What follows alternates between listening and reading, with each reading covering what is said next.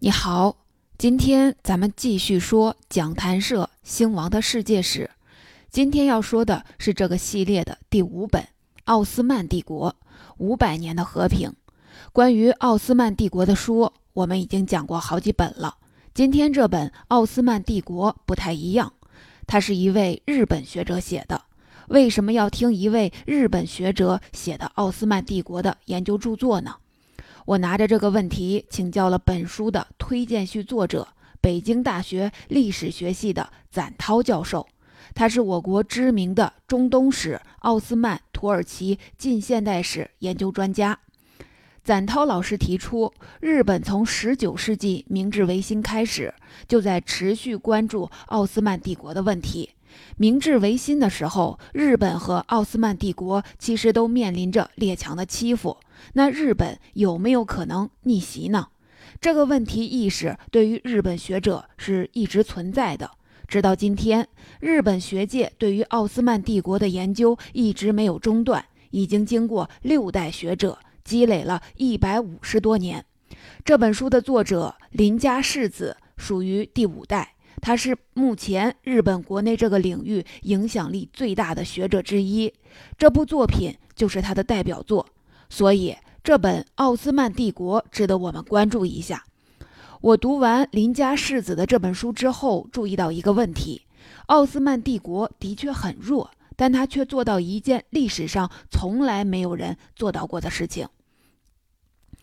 关于奥斯曼帝国的弱，我们都知道，它被欧洲人称作“西亚病夫”。第一次世界大战结束，它被周围所有的邻居锤得稀巴烂。宰割了他的不只有英国、法国、意大利这些列强，就连希腊、亚美尼亚也都来纷纷跑来踩一脚、分杯羹。奥斯曼帝国一次性失去了百分之七十的土地。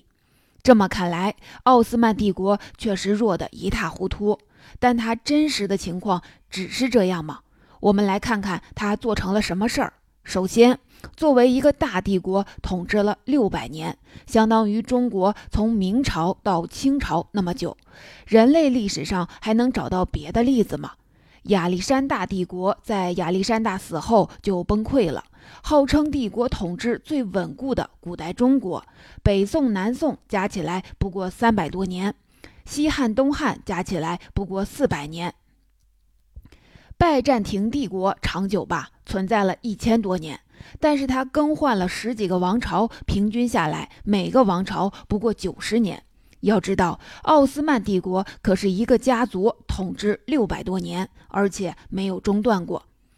奥斯曼帝国不只是统治时间长，请注意，它统治的可是世界上最乱的地方。世界上最乱的地方是在哪儿？我估计，就算你不经常看新闻联播，不关心国际形势，也能联想到几个词：叙利亚、伊拉克、利比亚、巴勒斯坦、克里米亚，还有被称为“欧洲火药桶”的巴尔干。这里不仅有伊斯兰教，还有犹太教、天主教、东正教，教派内部都打得死去活来。不同宗教放在一起，就更不用说了。很多国家想要收拾这个烂摊子。结果不仅都无功而返，还沾了一身泥。就在我刚刚动笔写这篇稿子的时候，得知中东的沙特阿拉伯王室又发生了一次政变，正是所谓的西亚病夫奥斯曼帝国，曾经把这个极其复杂的地区统合在一起，维持了数百年的和平。奥斯曼帝国到底是怎么做到的呢？第一部分。在正式开始之前，我先交代一点背景。提起奥斯曼帝国，我们总觉得特别遥远。其实追溯起来，它跟咱们中国还多少有点渊源。话说，隋唐时期，中国北方有个强大的草原游牧民族——突厥人。迫于生存压力，突厥人的一支开始向西迁徙，到达了今天的西亚。后来，这批突厥人中的一个脉络。在十三世纪末建立了自己的国家，这就是奥斯曼国。这个国家信仰伊斯兰教，它的最高统治者称为苏丹。关于奥斯曼帝国对外征战这件事儿，奥斯曼帝国和历史上的其他帝国没有太大的区别。如果你对奥斯曼帝国崛起的具体历史细节感兴趣，可以看《奥斯曼帝国六百年》《土耳其简史》《奥斯曼帝国简史》等书。说完背景，接下来我们回到主题：奥斯曼帝国怎么管理那些已经征服的领土呢？这就有点麻烦了，因为他们要管理的对象实在太多、太复杂了。当时，奥斯曼帝国的领土包括埃及。阿拉伯、巴尔干、克里米亚等等，每个地方都有各自坚定的宗教文化和根深蒂固的政治结构。按照通常的设想，既然奥斯曼帝国是一个崇尚武力的大帝国，在统治上一定是采取了非常强硬的铁腕政策吧？这样的先例有很多，比如跟奥斯曼帝国同时期的俄罗斯帝国。为了加强管控，从16世纪开始陆续颁布很多法令，把农民束缚在土地上，也就是把自由的农民变成农奴。假如有谁不服从，私自出逃，就必须把这个人抓回来。注意，这个抓捕成本是非常高的。你想要跨越俄罗斯那么大的一片领土抓个人，得耗费多少人力物力？但他们还是坚决把这件事做了。你看这个管控多严厉！不光是俄罗斯帝国，历史上的很多大帝国都采取这类似的管控手段。而且你注意，奥斯曼帝国当时的情况比前面说的这些大帝国都要复杂，内部的冲突和隐患还要多。所以，按照通常的设想，奥斯曼帝国的统治一定是更加严厉、更加铁腕。说到这儿，就要提到这本书里作者最有价值的一个洞察了。他做了大量的史料调研之后，发现奥斯曼帝国在统治上并没有我们想象的那么强硬，而是充满了妥协。奥斯曼帝国的统治方式，与其说是一以贯之的铁腕政策，倒不如说是面对一个个具体的问题时所演化出的一套权宜之计。你可能会疑惑，权宜之计也算是一种拿得出手的方法吗？权宜之计就意味着给自己埋雷，就意味着将来会漏洞百出。但是，深入奥斯曼帝国面对的具体问题时，你会发现它发挥的作用要远比我们想象的要大得多。每一个大帝国都最关心的问题，那就是疆土治理层面的问题。说白了，就是要实现权力的全面覆盖。帝国的权力要在每一寸土地上都扎下根。中国古代的统治者常说一句话：“普天之下，莫非王土。”对于奥斯曼帝国的苏丹来说，他们当然也想控制帝国疆域内的任何一块土地。但是，对奥斯曼帝国来说，要想实现彻底的控制，几乎是不可能的，因为奥斯曼帝国地处欧亚非三洲的交界处，这里从古到今从来就没有太平过，宗教冲突持续了上千年。现在虽然在宏观层面上，奥斯曼帝国把这个地方统一起来了，但是具体到每一个教派，他们之间的敌意依然非常深，可能一个不小心就会爆发内乱。所以在对各个地区的定位上，奥斯曼帝国采取了设置功能区的办法，也就是给每个地方一个不同的定位，不要求每个地方都完全贯彻帝国的制度。只要你实现自己的定位，完成自己的任务就行了。比如给埃及的定位是帝国的粮仓，你只要源源不断的提供粮食就行。再比如阿拉伯地区的定位是实现宗教背书，因为这里有两座伊斯兰教的圣城，一个叫麦加，一个叫麦地那，他们不用上购，给帝国做好宗教背书就行，也就是承认奥斯曼帝国统治者在伊斯兰世界的崇高地位。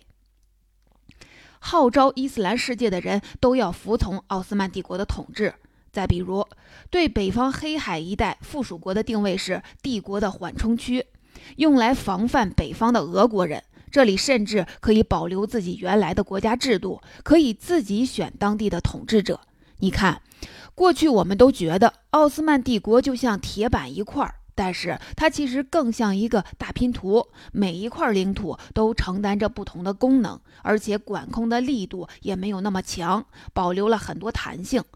就是这种弹性，让奥斯曼帝国能在有限的资源下保持有效的运转。也正因为管控没有那么严厉，很多地方原来的宗教和民间力量才没有发生剧烈的反弹。如果你对施展老师的《中国史纲》比较熟悉，你会联想到大清统治者对清朝疆土的统治策略。具体怎么做呢？在大清统治者的策划下，汉人为主体的中原地区主导帝国的财政秩序，游牧世界的草原骑兵主导军事秩序。雪域高原的藏传佛教承担着精神秩序的职责，西域就作为帝国的战略缓冲区。你看这样的功能分区是不是跟奥斯曼帝国非常像？看来设置功能区这种因地制宜的办法的确很高超，但它更像是一种古代帝国进行统治的通用策略。深入到具体的统治细节，问题就复杂了。要想真正管理帝国境内的每一寸土地，还是非常困难的。按照古代中国的经验，要实现权力的覆盖，需要保证中央的触角要无处不在，且极具有力。具体来说，就是实施郡县制等手段。不管是天子脚下的皇城，还是千里之外的边疆，中央都直接派遣官员。这不难理解。假如中央控制的不严，庞大的疆域就有分裂的风险。回过头来看奥斯曼帝国，他也想要像古代中国一样搞严密的控制，但是他做不到。地缘、宗教带来的一系列复杂问题，导致奥斯曼帝国内部的冲突要比古代中国更激烈。奥斯曼帝国不可能控制整个帝国。奥斯曼帝国既然不能像古代中国一样有力地控制全国，但又想长久地统治，该怎么办呢？打个比方，你要让一辆车子停下来，就要给它安装刹车，在哪儿安装呢？刹车片一定要安置在最接近轴承的地方。这个地方就是奥斯曼帝国的大本营，首都伊斯坦布尔。伊斯坦布尔被称作世界的十字路口，它位于欧洲和亚洲的交界处，同时扼守着黑海通往地中海的水上要道。从古至今，任何强大起来的势力都想要尽一切办法拿下伊斯坦布尔。可以想到，这个兵家必争之地，三天两头就会爆发战争。同样，后来奥斯奥斯曼帝国占领了伊斯坦布尔，中边冲突也没有中断。所以在奥斯曼帝国定都伊斯坦布尔的四百多年里，国家投入了大量资源，帝国一半左右的兵力都安置在伊斯坦布尔的附近。这样做的效果非常明显。土耳其作为奥斯曼帝国所谓的第一继承者，绝大多数的土地都丢失了。但是你今天看土耳其的地图，就会觉得很奇怪。土耳其的百分之九十七的国土在亚洲，但是有一小块在欧洲。这一小块土地就是伊斯坦布尔。从十九世纪开始，欧洲列强就想尽一切办法把奥斯曼帝国大卸八块，但伊斯坦布尔却始终被奥斯曼帝国统治者牢牢地控制着。一百多年里，欧洲列强硬是没能把这个所有人都眼红的城市从奥斯曼帝国手中抢走。你看，奥斯曼帝国的大本营策略的确发挥了效果。关于这一点，我们还可以进一步的来看：土耳其共和国建立后没干别的，首先做了一件事儿，迁都，把都城从伊斯坦布尔迁到相对落后的安卡拉。有人说，这么做是因为安卡拉位于土耳其国土的中央，迁都到这里，首都更有安全保障，也方便控制全国。但还有一个很重要的原因是，奥斯曼帝国在伊斯坦布尔根深太紧。新建立的土耳其共和国要想推行各项改革，在伊斯坦布尔根本开展不了，所以只能另起炉灶。你看，奥斯曼帝国的大本营策略就是有效。不过，我们回过头来看，资源有限。如果奥斯曼帝国只把精力物力放在首都，那帝国的其他广大地区怎么办呢？奥斯曼帝国想出了一个折中的方案。虽然帝国的力量有限，但是我可以发动地方的力量。奥斯曼帝国各地都有很多乡间骑士，国家就调动乡间骑士帮忙管理乡村。当然不能白干，还得给点好处。国家就把当地的征收权给他们，拿点税收当好处费。既然拿了钱，除了管理地方，骑兵是不是还要再干点别的呢？养兵千日，用兵一时。国王打仗的时候，骑兵必须得随军参战。史学家把奥斯曼帝国的这种制度叫做蒂马尔制，听起来这个蒂马尔制和西欧的封建制有点像。为了搞清楚两者的区别，我请教了展涛老师。咱老师认为，蒂马尔制和西欧封建制之间的差别还是挺大的。西欧封建制下，封建领主既有使用权，也有所有权。领主可以把这些土地进一步分封给更低级的贵族。有一句名言：“我的封臣的封臣不是我的封臣。”在这种制度下，请给我的土地，我就臣服于谁。所以，隔着好几层分封，欧洲的国王没法直接控制最底层的贵族。但奥斯曼帝国的蒂马尔制度不一样，乡间骑士只有税收权，没有土地所有权，土地都是国家的。既然土地都是国家的，乡间骑士都要听帝国最高统治者苏丹的话。我们可以想象一下，如果奥斯曼帝国也使用西欧的那种封建制。帝国版图肯定会像西欧一样变成马赛克拼图，再加上奥斯曼帝国特殊的地缘环境，帝国早崩盘了。蒂马尔制这个制度看起来是由于国家力量有限不得不采用的权宜之计，但是效果特别好。要知道，当时的奥斯曼帝国仍然在四处的扩张，每年有很多的仗要打。采用了上面的做法，一方面全国各地都有人分头治理，保证到手的土地不出乱子；另一方面，那些拿到好处的骑兵会更加卖力地帮着国家征服更多的土地。通过大本营策略和蒂马尔制度，奥斯曼帝国的疆土算是稳住了。如果我们再深入一步，难题又来了。奥斯曼帝国是一个多宗教的国家，信仰东正教、伊斯兰教、天主教、犹太教等各种宗教的居民都生活在帝国境内，他们各自有各自的生活习惯、价值标准，难免有冲突。社会秩序该怎么维持呢？我们都知道，奥斯曼帝国的统治者信仰伊斯兰教。通常按照正常的设想，全国上下都得改信伊斯兰教。但是这显然很难实现，毕竟要想征服看不见的信仰，比征服一片看得见的土地要难得多。何况奥斯曼帝国境内有形形色色那么多宗教，怎么办呢？作者在书中提到，奥斯曼帝国的应对方案是运用伊斯兰教法治国。听起来没有什么特别的。奥斯曼帝国的统治者信奉伊斯兰教，运用伊斯兰教法治国很正常啊。这算什么解决方案呢？请你注意，奥斯曼帝国运用伊斯兰教法治国，但并没有说他国是一个伊斯兰国家，有点奇怪呀。运用伊斯兰教法治国和成为伊斯兰国家有区别吗？俗话说，神学比海深。为了搞清楚这个问题，我特地请了展涛老师。下面我尽可能简洁明了地把展涛老师的解释转述给你。展涛老师说，奥斯曼帝国运用伊斯兰教法治国，并不意味着它是一个伊斯兰国家。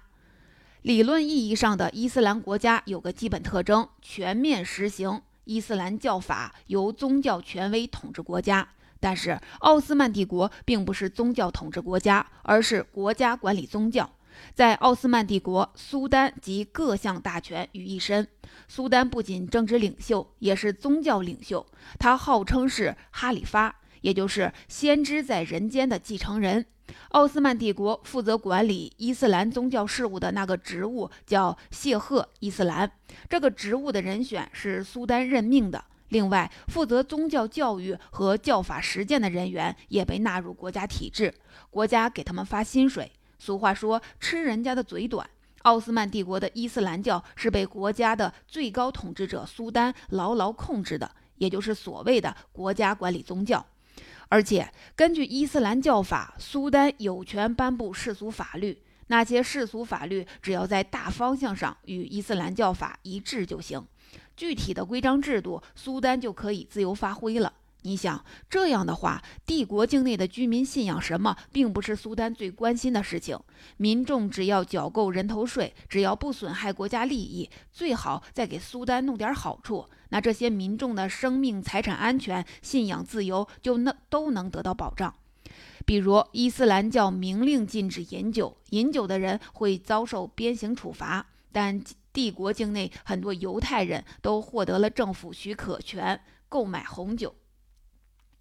甚至一些酒还被秘密送入苏丹的宫里，没准儿苏丹自己都有可能喝酒。还有伊斯兰教规定，借钱不准收利息，因为收利息在伊斯兰教看来是不劳而获。但是奥斯曼帝国境内不仅有人收利息，甚至还放高利贷。帝国政府对于这种现象是睁一只眼闭一只眼。毕竟，借贷业务在客观上促进了奥斯曼帝国的繁荣，对苏丹有实实在在的好处。除了这些，苏丹还会经常打着伊斯兰教的幌子征缴额外的税收，发动对外的战争。你看，奥斯曼帝国的苏丹其实只是把伊斯兰教法当做一种工具而已，方便自己更有力的统治帝国。看起来，奥斯曼帝国境内没有统一宗教，好像是因为国家能力有限，被迫做出的让步。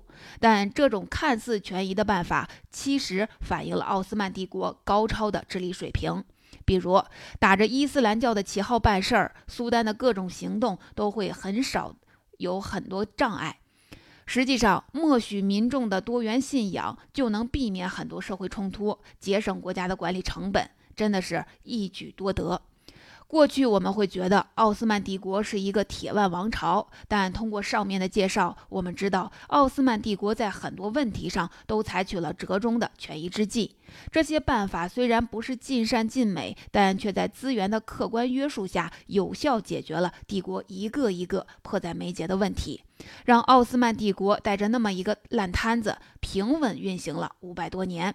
到这里，我们已经回答完了开头提到的那个核心问题：奥斯曼帝国是怎么在那个复杂的环境中实现帝国持久和平的？第二部分，当然，奥斯曼帝国的故事还有一个尾巴，就是奥斯曼帝国的结局。每次提到这个问题，我都非常感慨。历史学家郭建龙老师写过一本《穿越百年中东》。有这么一段描述，我选择一小部分念给您听一听。我曾经试图在很多地方寻找当年奥斯曼的影子。在埃及，埃及人虽然已经说起了阿拉伯语，信仰了伊斯兰教，却仍然以异教的古埃及为荣。对埃及人来说，臣服于奥斯曼人的历史是必须忘掉的。在约旦和黎巴嫩，人们都以被罗马帝国征服过、成为奥古斯都的奴隶为荣，却从来不想回忆奥斯曼时期的事情。虽然奥斯曼时期的政策要比罗马宽容得多，整个中东都恰好处于遗忘期。要将对他们的影响最大的帝国忘掉，仿佛这是一件见不得人的事情。不知道你会产生什么样的感受？托尔斯泰曾经说过：“幸福的家庭都是相同的，不幸的家庭各有各的不幸。”回到帝国上看，所有的帝国都要瓦解，但是像奥斯曼帝国这样瓦解的这么彻底的，甚至没有国家愿意成为他的后继者，并不常见。就拿清朝来说，它在近代也像奥斯曼帝国一样被称为病夫，也被列强侵占很多土地，但主体部分却被今天的中国继承下来了。为什么奥斯曼帝国维持了五百多年的稳定统治，最后却碎成一地呢？抱着这个强烈的疑问，我请教了展涛老师，请他对比清朝的历史，帮我做个解答。咱老师提到这个问题很复杂，奥斯曼帝国和清朝的确有很多相似的地方，他们都从小部落起家，征服了富裕的地区，都建立了庞大的帝国，都维持了数百年的统治。在近代都遭到欧欧洲列强的殖民压迫，都被扣上病夫的帽子。但奥斯曼帝国和大清有两个最主要的不同，导致这两个帝国的结局不一样。第一个是地缘政治，第二是民族文化结构。先说地缘政治。地缘政治，你可以简单的理解为这个国家所处的国际环境。两个国家的地缘政治复杂程度是不一样的，导致他们承受的外部压力是不一样的。中国在近代虽然也面临着列强的侵略，但主要的对手还是东边的日本，而且我们最终打败了日本。你会说，俄国威胁也很大，它侵略了中国很多领土。但比较奥斯曼帝国的话，你会发现，俄国对奥斯曼帝国的威胁其实更大，因为俄国的关注重点在欧洲和近东。俄罗斯帝国甚至曾经濒临奥斯曼帝国首都伊斯坦布尔城下。除了俄罗斯，奥斯曼帝国还面临着北方的奥地利以及英国、法国在地中海方向的竞争。另外，由于奥斯曼帝国地跨欧亚非三大陆，地缘位置极为重要和敏感，欧洲一直都有一个肢解奥斯曼帝国的企图。奥斯曼帝国面临的外部威胁要远比近代中国更严重。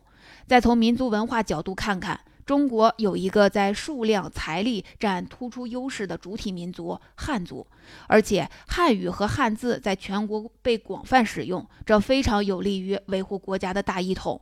但奥斯曼帝国的人口、宗教和文化问题可就复杂多了。很长时期以来，奥斯曼帝国境内近一半的人口不是穆斯林，而是基督徒。结合前面提到的地缘政治看，奥斯曼帝国有很多欧洲邻居。所以，帝国境内的基督徒与欧洲国家的关系就显得格外亲切和特殊。在奥斯曼帝国中央力量衰微的情况下，这些基督徒群体的离心力就很强，这是奥斯曼帝国非常不同于中国的一点。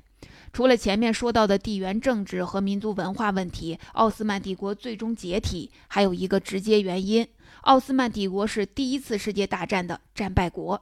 试着想一下，如果奥斯曼帝国是一战的战胜国，它的命运可能会不同。当然，历史没有如果，也没有假设，它就像一台波远